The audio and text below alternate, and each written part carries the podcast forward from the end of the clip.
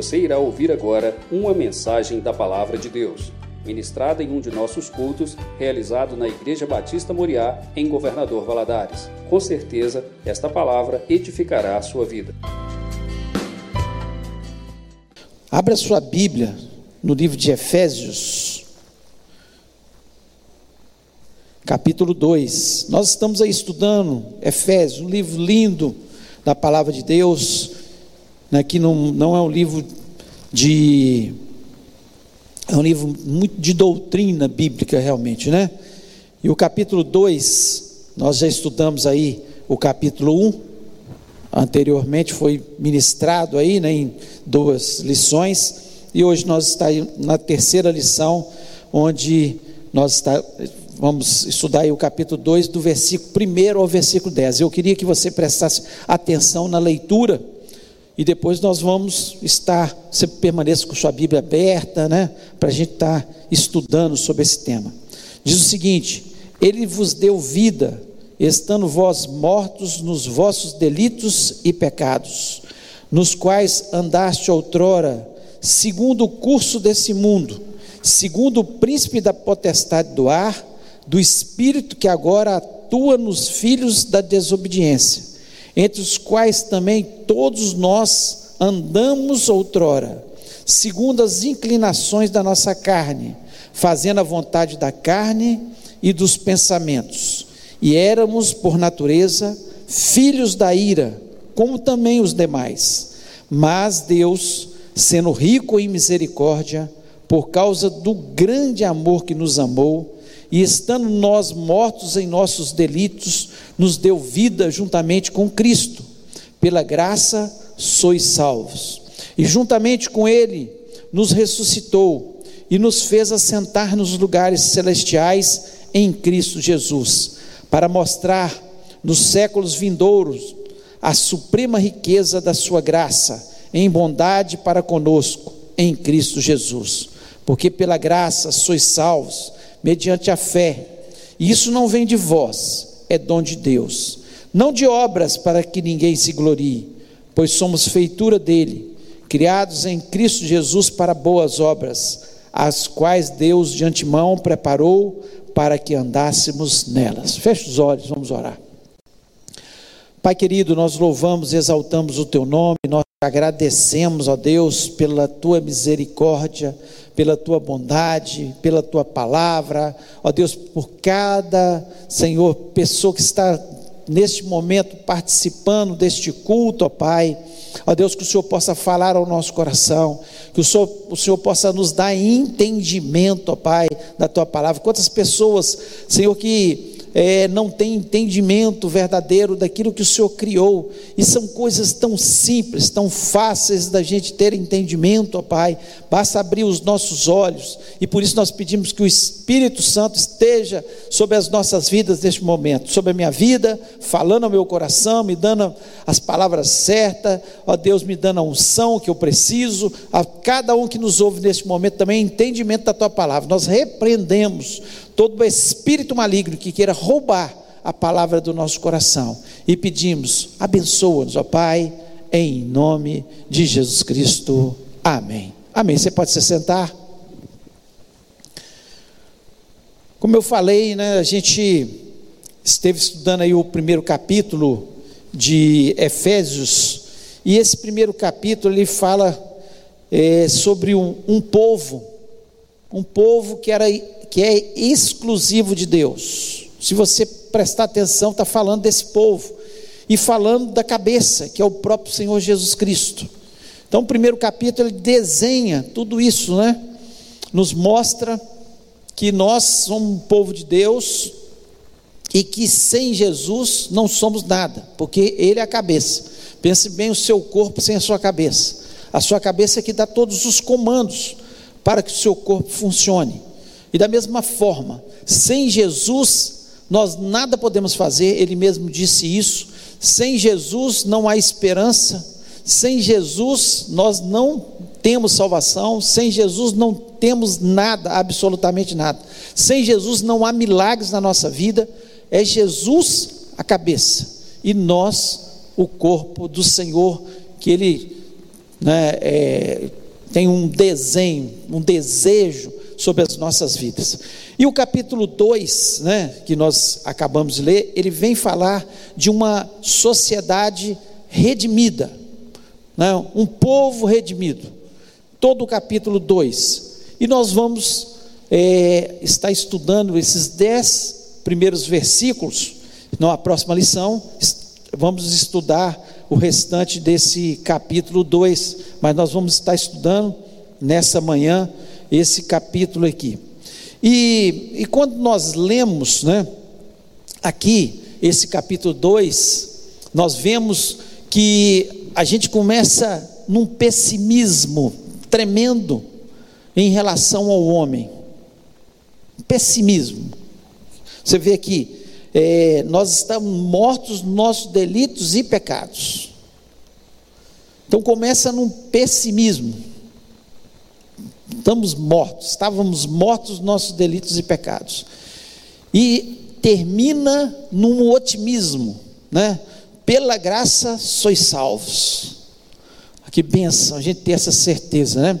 Pela graça. Ou seja, nós não merecemos nada e assim mesmo, se nós temos Jesus na nossa vida, nós somos salvos. Então, do pessimismo ao otimismo. Então, nós vemos isso de uma forma clara aqui, né? E nós vamos estar detalhando esse trajeto da nossa vida, né? Desde a perdição até a salvação em Cristo Jesus. Então é, é algo muito especial. Domingo passado é, eu preguei sobre a cruz né, de Cristo. Nós temos que ir à cruz de Cristo e tem muito a ver com essa lição, né, com aquilo que nós vamos estar estudando nesta manhã aqui. E nós vamos estar vendo isso aí. Então, a, primeiro, a primeira é, é, coisa que nós temos que ter entendimento, a nossa condição antes da conversão. Como é que era a nossa condição antes da conversão? Pensa, agora eu queria que você fizesse um trabalho com você mesmo. Quem você era? Qual era o seu estado? Porque essa é, um, é, uma coisa que eu também tenho que pensar.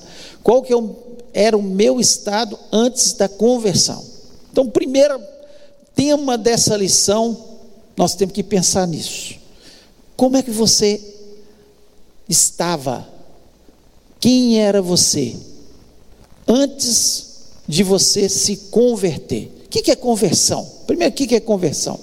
Conversão é você estar indo num caminho e de repente você mudar de rota, você ir para outra outro caminho. Isso é conversão. Nós estamos caminhando sem Jesus para o inferno. Essa era a realidade tristes, sem paz no coração, sem a verdadeira alegria, vivendo nas, nas circunstâncias, né? as alegrias eram circunstanciais. Acontecia uma coisa boa, eu me alegrava. Hoje não, a alegria ninguém pode me roubar, apesar das circunstâncias. Por quê? Porque a alegria da salvação. Só o Espírito Santo pode colocar essa alegria no nosso coração. Nós não temos nenhuma dúvida disso. Então, antes da nossa conversão, nós estávamos mortos. É isso que a palavra de Deus nos diz, de forma clara. Nós estávamos mortos. E nós vimos aqui no capítulo, é, no capítulo 2, versículo 1, ele diz o seguinte: Ele vos deu vida estando vós mortos. Antes da conversão, Antes de nós conhecermos Jesus, é isso que a palavra de Deus nos diz. Nós estávamos mortos. É isso que acontece. Acontecia na minha vida e sua vida. Não existia vida. Não existia vida. Eu andava, falava, pensava, mas não vivia. Porque só existe vida e vida em abundância quando eu tenho Jesus no meu coração. É impossível. É impossível, nós não temos vida. É isso que a palavra de Deus nos diz, né? O versículo 2, ele diz: Nos quais andaste outrora, segundo o curso desse mundo, segundo o príncipe da potestade do ar, do espírito que agora atua nos filhos da desobediência. Então ele vem falando que nós estamos mortos nos nossos delitos e pecados, delitos do, do grego, quer dizer um passo falso. Nós estávamos dando um passo, um passo falso. E quer dizer também desvio do caminho certo. Isso é delito. Toda vez que você comete um delito, você saiu do caminho certo. Era para matar alguém e você matou, cometeu um delito. Então nós estávamos mortos nos nossos delitos, porque nós estávamos totalmente longe do caminho certo. O caminho certo é Jesus. Eu sou o caminho, a verdade e a vida. Ninguém vem ao Pai a não ser por mim. Essa é a realidade, é a verdade. Então, nós estávamos mortos nos nossos delitos e nossos pecados. Pecados também, é, do grego, né, ele significa erro do alvo, não atinge o padrão. Nós não atingimos o padrão, nós erramos o alvo. O pecado é exatamente isso, é a desobediência contra Deus. Então nós estávamos completamente mortos. Aí você pode perguntar, mas as pessoas que não entregaram a sua vida a Jesus Cristo, elas estão mortas? Espiritualmente, sim. Elas andam, falam, pensam, mas estão mortos nos seus delitos e nos seus pecados.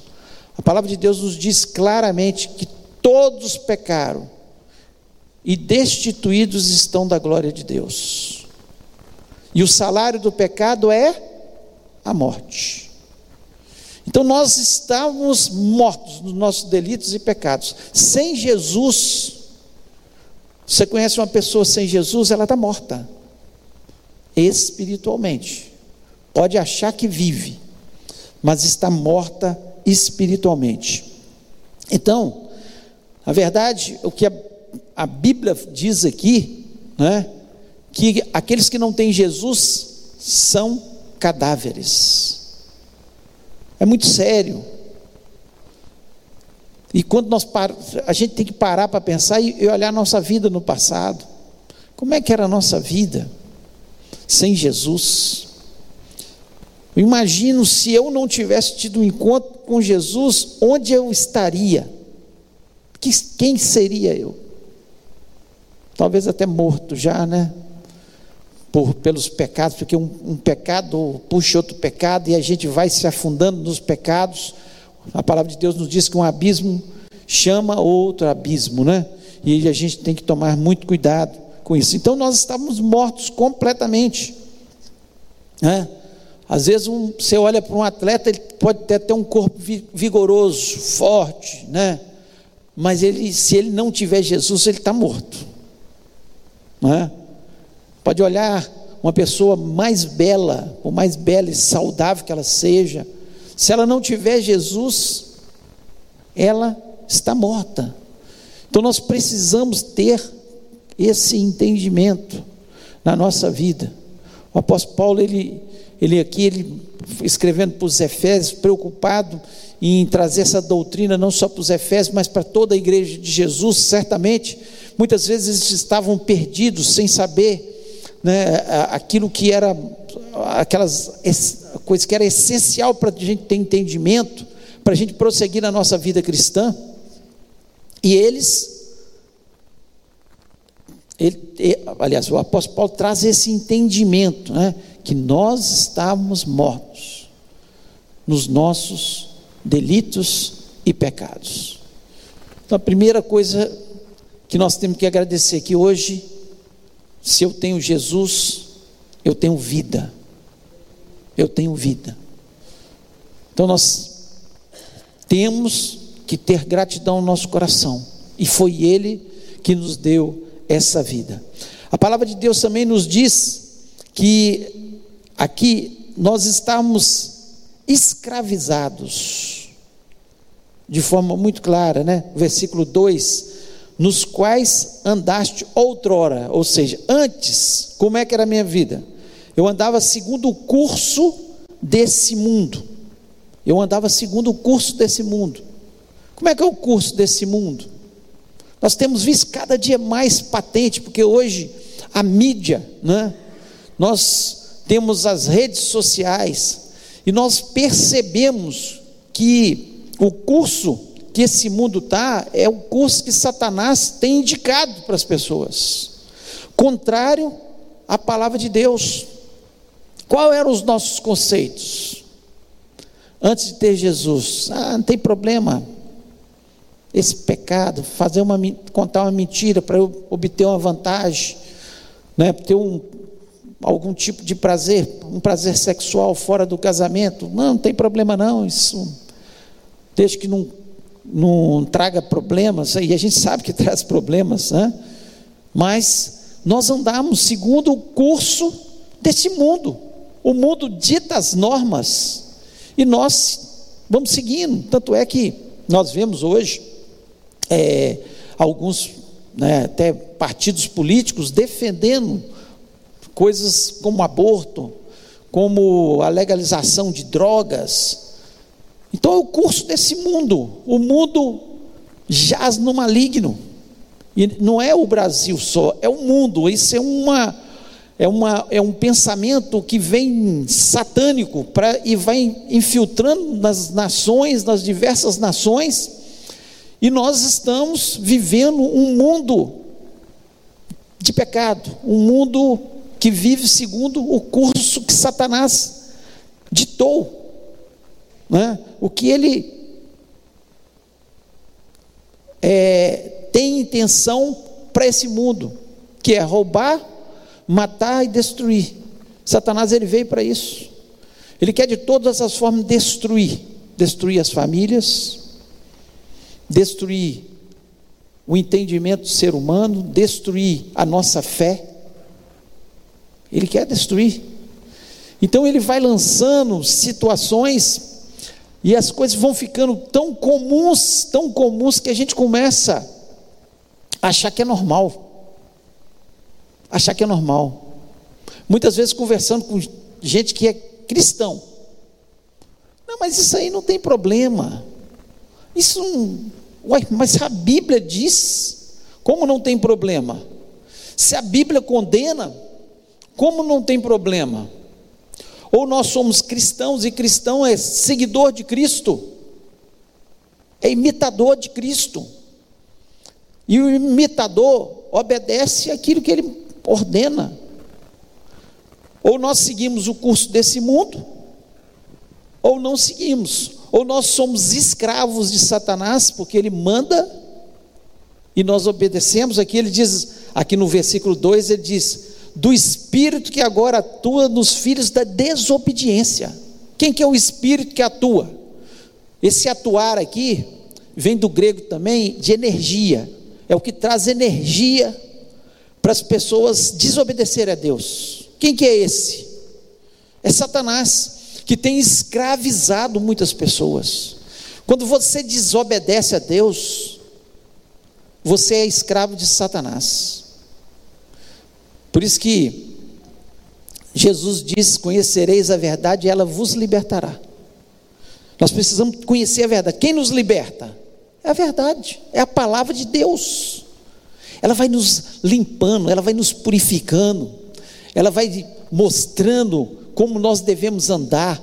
E cada vez que você é, tem um, alguma coisa que está te agarrando no mundo, que você está vivendo segundo o curso desse mundo e você quebra aquela algema, sai daquela cadeia, você está saindo da escravidão de Satanás, você está se libertando. E só a palavra de Deus pode nos libertar. Então aqui ele diz de forma muito clara, né, que nós andávamos Segundo, como filhos da desobediência, escravos, escravizados, né? E ainda o versículo 3, ele diz o seguinte: entre os quais também todos nós andamos outrora, segundo as inclinações da nossa carne, fazendo a vontade da carne e dos pensamentos e éramos, por natureza, filhos da ira, como também todos os demais. Olha que coisa preciosa que nós temos aqui nesse versículo aqui. Ele fala pelo menos três coisas muito importantes, né? É, primeiro, que nós, eu já citei aqui, né? Nós andamos segundo o curso desse mundo, como filhos da desobediência, escravos, né? Segundo, ele fala que nós andamos segundo as inclinações da nossa carne. Segundo as inclinações da nossa carne. Como é que é a inclinação da nossa carne? A inclinação da nossa carne, ela tende ao pecado. Nós somos pecadores. Se você acha que não é pecador, você não pode de forma nenhuma ter Jesus na sua vida, porque todos pecaram. Não tem ninguém que seja, por melhor que seja, mais bondoso que seja, é pecador. Seja em pensamento, seja em atitudes, nós somos pecadores. A nossa diferença é que nós temos Jesus. E o sangue de Jesus Cristo nos purifica de todo o pecado. Então, quando eu tenho, por exemplo, a inclinação da carne é uma coisa normal. Por exemplo, você tem fome? Tem fome. Mas quando a fome se torna glutonaria, o que, que ela vira? Pecado. Você tem instinto sexual? Tem.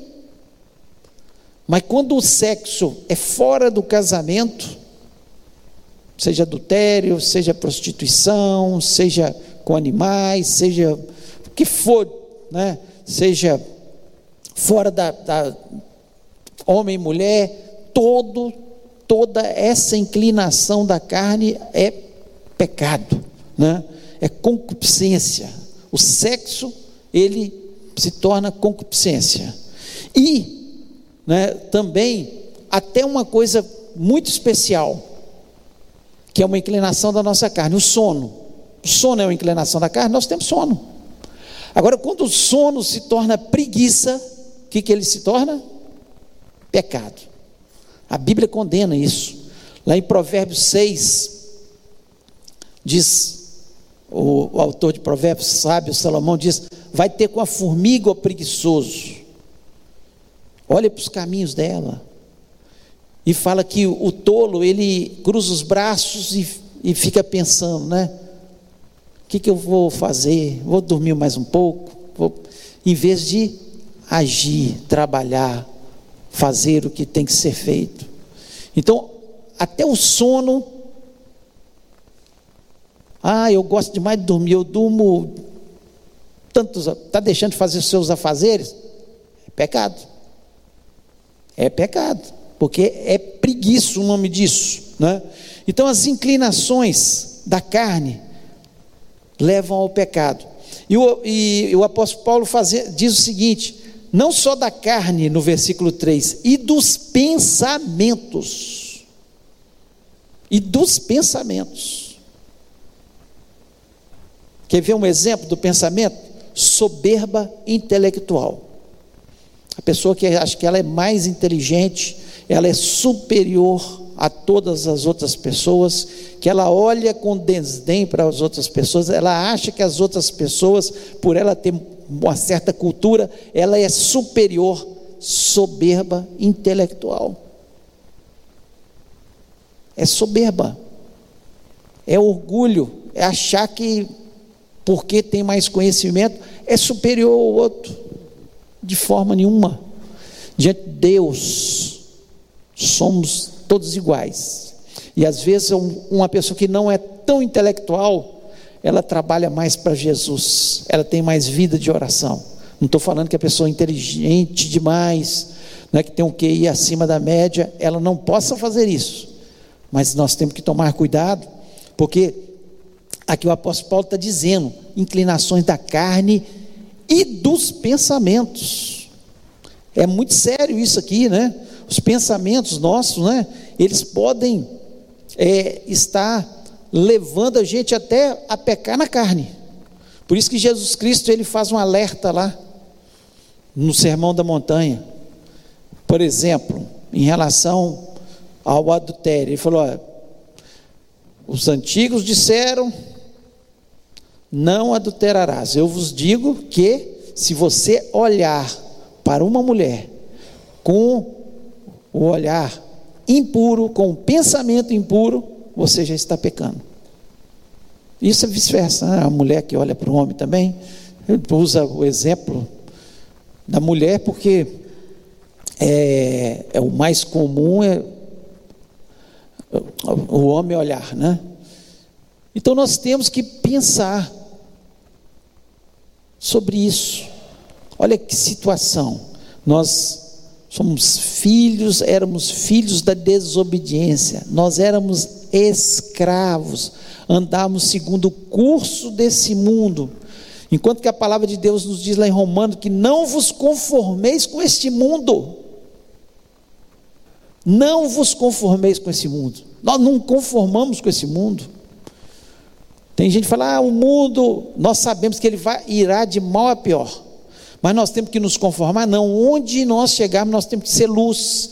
Onde nós chegarmos, nós temos que salgar, sermos sal, nós temos que fazer diferença. É isso que o apóstolo Paulo vem falando aqui, ó, a situação de pessimismo. Olha como é que nós estamos, inclinados à carne, andando no curso desse mundo, desobedientes, escravos, mortos nos nossos pecados, nos nossos delitos. Situação terrível. Então, em três versículos, o apóstolo Paulo nos coloca a raça humana naquilo que nós somos, por causa do nosso pecado, por causa do nosso afastamento de Deus. Porque o pecado a palavra de Deus nos diz isso lá em Isaías 59, versículo 2, né? Os nossos pecados fazem separação entre nós e o nosso Deus. Nós e nosso Deus. Nós estamos totalmente separados de Deus. Né? Então, olha, olha a situação né, que nós estamos. E ele ainda diz que nós estávamos condenados. Condenados. Aqui no, no versículo 3, né? Ainda condenados, totalmente condenados, filhos da ira. Estão perdidos. Situação terrível. Mas aí no versículo 4, ele começa a mudar a nossa história. Ele começa a falar de algo muito especial que aconteceu na nossa vida. E ele começa através de uma conjunção adversativa, que é mas. Olha o versículo 4: Mas Deus, sendo rico em misericórdia, por causa do seu grande amor que nos amou, sendo rico em misericórdia, por causa do grande amor que nos amou. Então ele começa aqui a mudar totalmente a nossa história. Então, quando você olha para trás para a sua vida, você estava condenado, você era um escravo, andava segundo o curso desse mundo, desobediente. Essa é a realidade nossa. Nós é, estávamos inclinados à carne. Hoje, nós somos inclinados ao espírito. Ou deveríamos ser. Tem inclinação para o espírito. Porque a palavra de Deus nos diz que a inclinação à carne, quando nós estamos inclinados à carne, nós somos inimigos de Deus. E quando somos inclinados, nós somos filhos de Deus. Ao Espírito, nós somos filhos de Deus. Então nós temos que fazer a nossa escolha. Então, quem ainda não decidiu por Jesus, e talvez você que está nos ouvindo neste momento, nunca tomou essa decisão de entregar verdadeiramente o seu coração a Jesus Cristo. Então, tudo isso que nós falamos aqui, você, está, você é escravo de Satanás, escravo do pecado, você está condenado à morte eterna. Você anda segundo o curso desse mundo, o que o mundo dita. Não anda segundo as regras que Deus tem para as nossas vidas. Mas, se você entregar a sua vida a Jesus Cristo, a misericórdia de Deus, o seu amor virá sobre as nossas vidas. Então nós vemos aqui, nós estávamos mortos nos nossos delitos e pecados, mas Deus nos vivificou em Cristo. Nós estávamos, mas Deus, nós éramos escravos, mas Deus nos libertou através de Jesus Cristo. Nós somos livres para adorar, livres para louvar esse Deus, livres das garras de Satanás, porque ele anda ao nosso derredor, bramando como leão, buscando a quem possa tragar, mas o anjo do Senhor está ao nosso redor. E é isso que é tremendo na nossa vida. Então nós temos certeza que a escravidão, como ele deseja nos escravidar, quando ele, ele te pega em um pecado, você se, vai se tornando um escravo de Satanás. Mas quando você se liberta de um pecado, de um vício, de alguma coisa que te prende, é como se você rebentasse uma algema e pudesse gritar: Eu sou livre, sou livre em Cristo Jesus. Porque só Jesus Cristo pode fazer isso pelas nossas vidas. Nós éramos filhos da ira, porque Deus, por ser santo, por ser santo, ele fica irado com o pecado. Não tem como Deus não se irar, porque Ele é justo. Por, por ser justo, Ele se ira contra o pecado, mas Ele tem misericórdia do pecador. É algo muito especial para as nossas vidas, né? Então, quando nós temos Deus quando nós entregamos a nossa vida com Jesus, algumas coisas acontecem de, de muito especiais. Olha, olha bem o versículo, nós lemos o versículo 4, né? Vou ler de novo, mas Deus sendo rico em misericórdia, por causa do seu grande amor que nos amou, e estando nós mortos em nossos delitos, nos deu vida, juntamente com Cristo, pela graça sois salvos. E ele ainda diz aqui, e juntamente, no versículo 6, com ele nos ressuscitou e nos fez assentar nos lugares celestiais em Cristo Jesus. Então nós vemos alguma coisa, algumas coisas muito especiais aqui. Primeira coisa, no versículo 5, ele nos deu vida. Nós estávamos mortos em nossos pecados e delitos e Ele nos deu vida. Vida. E Ele, o próprio Senhor Jesus Cristo disse: Eu vim para que tenham vida e a tenham com abundância. O que, que Jesus Cristo queria dizer com isso? Que Ele traria uma alegria no nosso coração e ele depois ele vai falando isso no livro, especialmente no livro de João, uma alegria que ninguém poderia roubar. Ele traria uma paz que excederia todo o entendimento. Todo entendimento. Nós vemos um mundo caótico, guerras para todos os lugares guerras internas entre países, guerras entre países, todos os lugares. Até no Brasil, né? Guerras dos traficantes, dos milicianos, guerra entre os políticos que não entendem que são adversários, mas não inimigos, muitas vezes. São adversários têm ideias diferentes, pensam diferente, vamos lutar pelas nossas ideias, mas não inimigos, né? De forma nenhuma, não deveria ser assim. Mas guerras por todos os lugares. Mas uma coisa ninguém rouba da gente: a nossa paz. Pode acontecer o que for neste mundo, ninguém pode roubar a paz de quem tem verdadeiramente Jesus no seu coração. É impossível, porque essa vida em abundância que ele prometeu, de segurança. Olha que coisa linda, você poder, no momento que você está ansioso, e nós passamos às vezes por ansiedades, lançar sobre ele toda a nossa ansiedade, porque ele cuida da gente. E ele mesmo, Jesus Cristo, diz: Não andeis ansiosos por coisa alguma,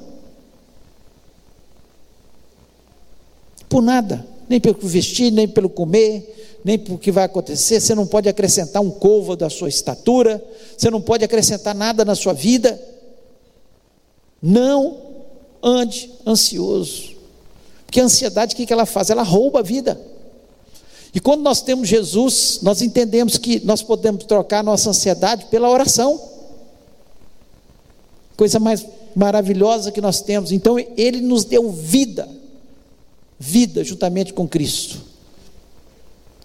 Olha a vida de Jesus ao andar sobre a terra, perseguido, muitas vezes, antes da crucificação, mesmo antes, eles inventavam calúnias sobre a vida dele, mentiras, tantas coisas, o desprezavam. E ele o tempo todo mantendo o seu equilíbrio emocional, a sua paz, a alegria que ele transmitia, porque senão criança não chegava perto dele, as pessoas nunca iam chegar perto dele, porque gente rabugenta ninguém gosta. Ninguém fica aproxima. Se você fica só reclamando da vida, só rabugento, você pode saber que as pessoas vão se afastar de você. Agora, se você trouxer alegria, uma palavra de bênção, uma palavra de paz, uma palavra de esperança, as pessoas vão te aproximar. Como amavam a Jesus Cristo, né? Então nós vemos aqui de forma clara.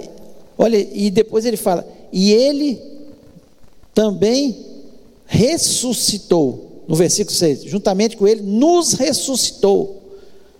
Coisa maravilhosa, nós temos a certeza no nosso coração que nós morremos aqui imediatamente nós ressuscitamos. Essa é a nossa esperança. Por isso que o cristão não deveria ter medo da morte. Se você é cristão verdadeiro, não tema. Você parte daqui vai na mesma hora para uma nova vida. É isso que Jesus Cristo fez. E ainda diz que ele nos fez assentar nos lugares celestiais em, com Cristo. Ou seja, existe um mundo espiritual onde Satanás ele está com seus anjos, os domínios, as potestades. Nós sabemos, a gente não sabe onde que é isso. Entre o céu onde está o trono de Deus, e a terra, nesse, existe esse lugar aí onde Satanás está. Mas nesse lugar também está Jesus Cristo reinando, e nós nos assentamos com Ele nos lugares celestiais. Nós estamos com a visão privilegiada de tudo que vai acontecer nesse mundo ele está olhando todas as coisas, ele olha, ele tem o governo nas suas mãos, as datas, os acontecimentos, tudo está nas suas mãos. E a palavra de Deus nos diz que ele nos faz assentar nos lugares celestiais. Olha, eu me sinto um privilegiado por saber a história dessa terra, tudo que vai acontecer. Nós estudamos escatologia aqui. É claro que detalhes a gente vai saber nos momentos que acontecer. Mas eu me sinto privilegiado, assim como eu acho que você deveria sentir, você ter a certeza que o mundo que jaz no maligno, que está essa confusão toda, de repente Jesus vai voltar para arrebatar a sua igreja. Nós temos essa convicção, nós estamos. Por que, que nós sabemos disso? Porque nós estamos assentados nos lugares celestiais com Jesus. Nós já estamos numa santa expectativa. Nós já esperamos, nós somos um povo que tem esperança. Nós conhecemos os pensamentos de Deus, é claro, dentro do nosso limite, porque Deus é tremendo nos seus pensamentos, mas dentro daquilo que Ele pôde revelar para a gente através da Sua palavra. Então nós, é, nós estamos assentados nos lugares celestiais com Cristo. Então, o que Deus fez por nós, olha aqui que Ele fez, aqui nós vemos, Ele nos deu, primeiro, um despertamento espiritual, nos dando vida, Ele nos deu uma ressurreição espiritual, que nós temos a convicção da nossa vida eterna com Ele, que nós vamos ressuscitar com Ele, e nós ainda estamos tendo uma exaltação espiritual, ou seja, nós nos assentamos nos lugares celestiais com Cristo Jesus. O mundo está perdido, o mundo não sabe para onde ir, o mundo bate cabeça o tempo todo.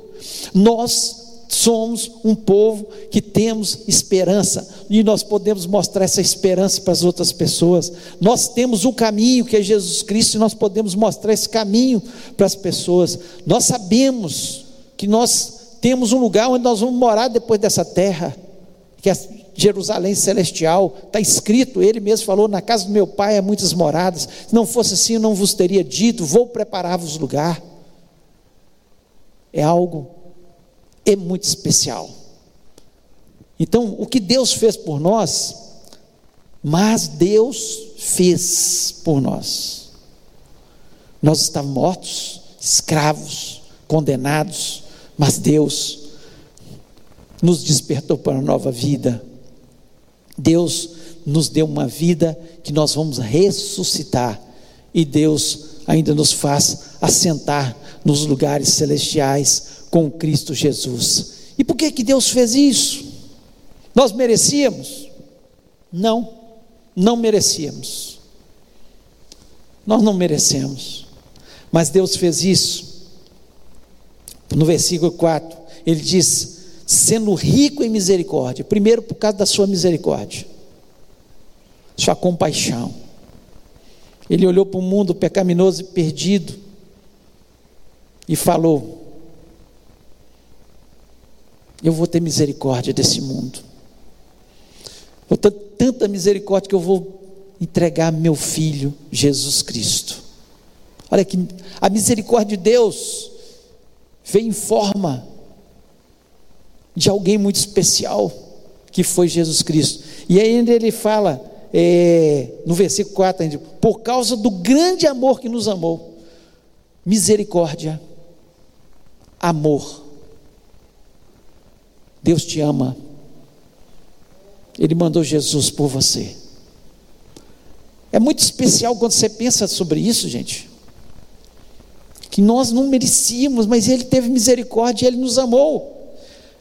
E ainda no versículo 7, ele diz: Para mostrar nos séculos vindouros a suprema, a suprema riqueza da Sua graça, a graça de Jesus, a suprema riqueza da Sua graça que, que é graça?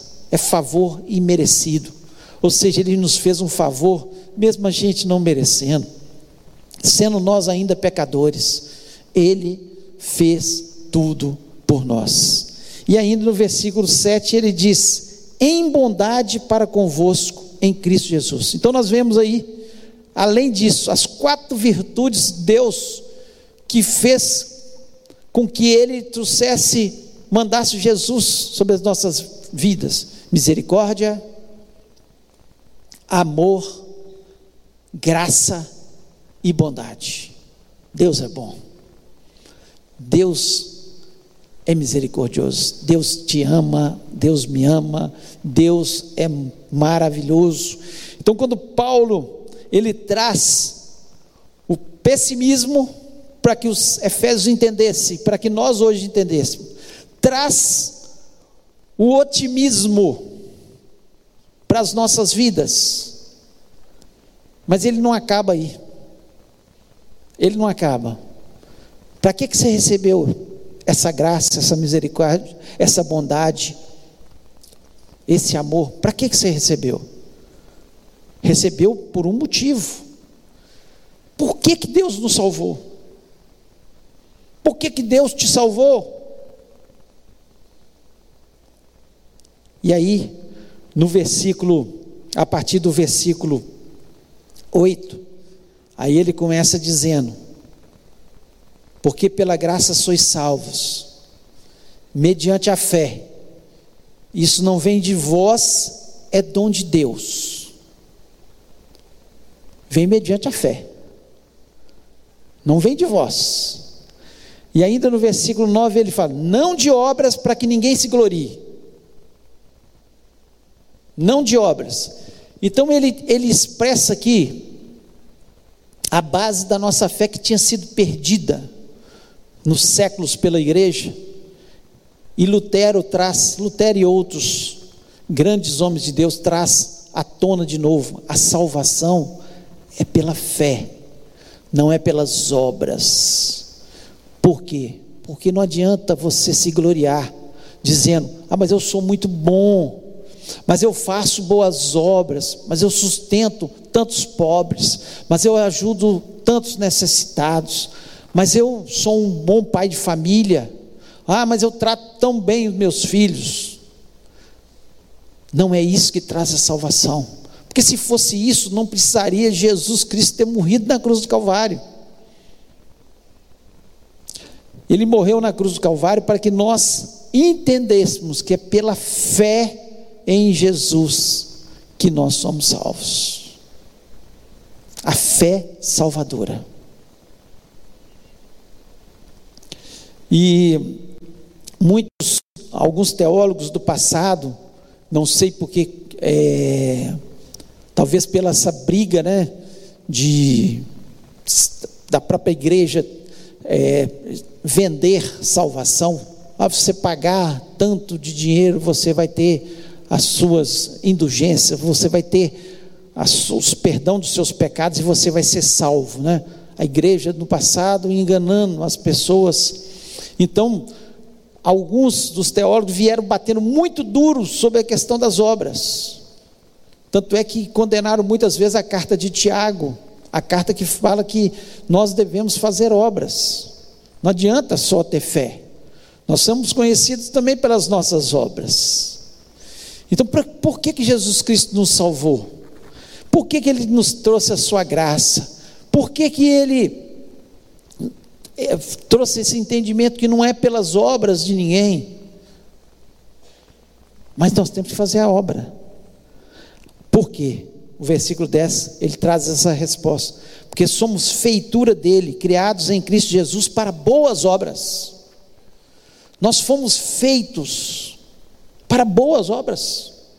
Quando Deus projetou a gente lá no Éden, era para boas obras e não para más obras. Ele não nos projetou para o pecado. Ele nos projetou para que nós dessemos fruto. Ele nos projetou para que nós estivéssemos fazendo aquilo que Jesus Cristo fez, por isso ele mandou Jesus. Eu vou, eu vou dar um exemplo, não vou fazer mais nada para vocês, não, vou dar um exemplo para vocês. Vou mostrar como se faz. E ele manda Jesus. É claro que a intenção maior de Jesus, né, era nos salvar através da fé nele. Mas também o seu exemplo Aqui no versículo 10 ele ainda diz o seguinte: as quais Deus de antemão preparou para que andássemos nela. De antemão, Deus lá projetava para a gente que fizéssemos boas obras. O desejo de Deus não é para que a gente se glorie, não é para que a gente fale, eu sou melhor do que o outro, porque eu faço mais que o outro. Porque quando eu faço isso, eu tiro todo o mérito de Jesus, e Ele tem todo o mérito. Foi Ele que morreu na cruz do Calvário por nós. Foi Ele que deu a sua vida. Não foi ninguém. Então o mérito é todo de Jesus. Então tudo que nós fazemos tem que ser para a glória de Deus. Quando alguém elogiar alguma coisa que você fez, por causa de Jesus, dê glória a Deus. A honra, a glória, a exaltação é de Jesus. Foi Ele que morreu na cruz do Calvário, por mim e por você. Ele nos. O desejo de Deus é que façamos as boas obras. Esse é o desejo de Deus. Ele não nos salvou apenas para nós ficarmos aqui no mundo falando eu sou salvo pela fé. Não preciso fazer nada. Não preciso de mais nada. Eu não preciso de seguir o exemplo de Jesus. Estamos errados. Temos que olhar para o exemplo de Jesus. Ele foi luz, ele foi sal, e assim nós também devemos ser. Se nós fôssemos resumir essa lição,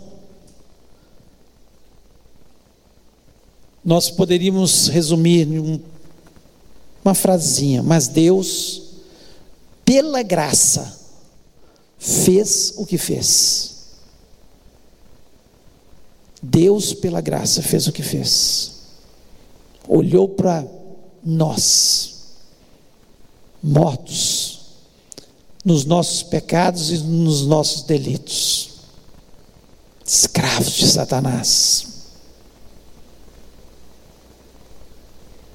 Mas Ele, por causa da Sua graça, por causa da Sua misericórdia, por causa do Seu amor, por causa da Sua bondade, nos libertou e tem nos livrado das inclinações da carne. Ele tem operado nas nossas vidas. E o desejo dele é que façamos boas obras, porque dessa forma o mundo vai nos conhecer, vai saber que nós somos de Jesus. Não adianta eu falar que tenho fé mas eu não, não tiver fazendo as obras. Não adianta eu dizer que eu tenho fé e eu não fizer missões. Não adianta eu dizer que eu tenho fé e não importar em ser dizimista e ofertante na casa de Deus para que a obra do Senhor seja feita. Não adianta eu dizer que eu tenho fé e quando Deus me dá talentos e dons, eu não os uso para honrar a Deus. Não adianta eu dizer que eu tenho fé, mas quando eu vejo uma pessoa que está passando por uma dificuldade, está deprimida, está chorosa, eu não sou capaz de estender minha mão e orar e tentar ajudar dentro das minhas possibilidades. Pela fé, nós somos salvos, sim. É um dom de Deus. Dom. E nós não poderíamos fazer nada por nós, porque nós éramos cadáveres. Cadáveres não têm dom para salvação. Então que você possa pensar sobre isso. E eu queria convidar você a ficar em pé neste momento.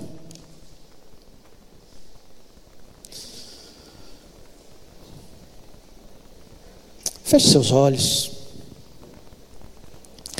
Interessante quando Adão e Eva pecaram, e Deus os procurou, eles se esconderam de Deus e falaram com Deus: Por que vocês se esconderam?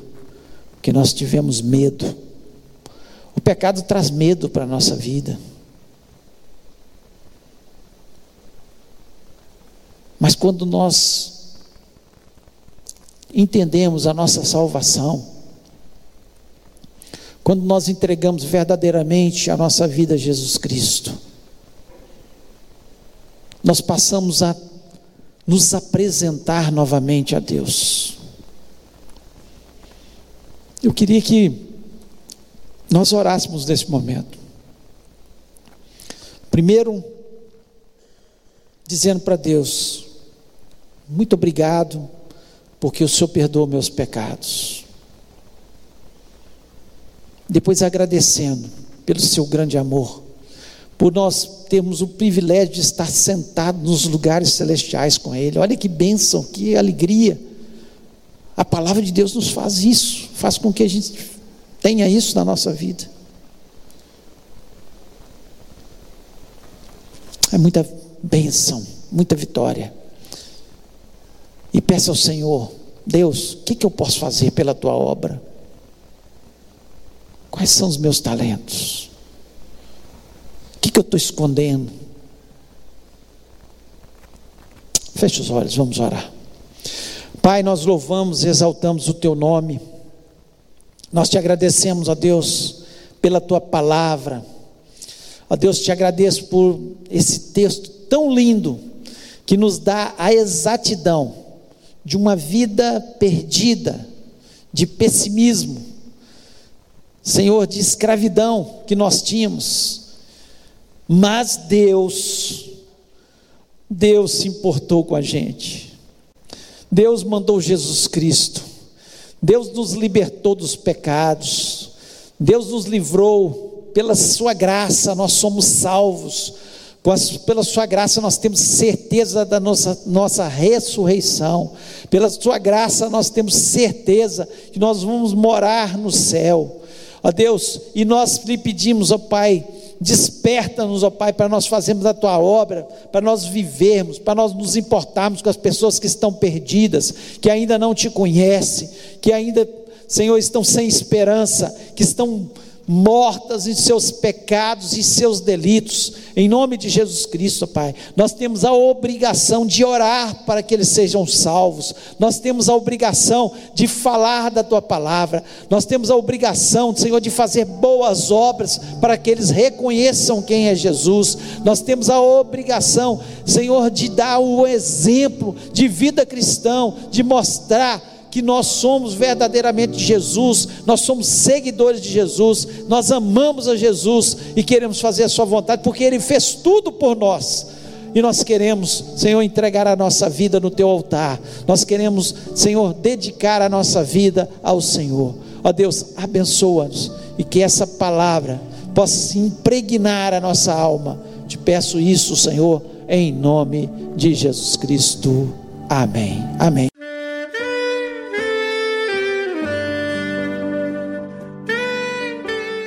Querido amigo, Deus se interessa por você. Ele conhece as circunstâncias atuais da sua vida. Não hesite em buscá-lo. Em Jeremias 33, versículo 3, ele nos diz: Clama a mim e responder-te-ei, e anunciar-te-ei coisas grandes e ocultas que não sabes. Esperamos que a mensagem ouvida tenha falado ao seu coração e que você e sua família sejam abençoados pelo Senhor Jesus.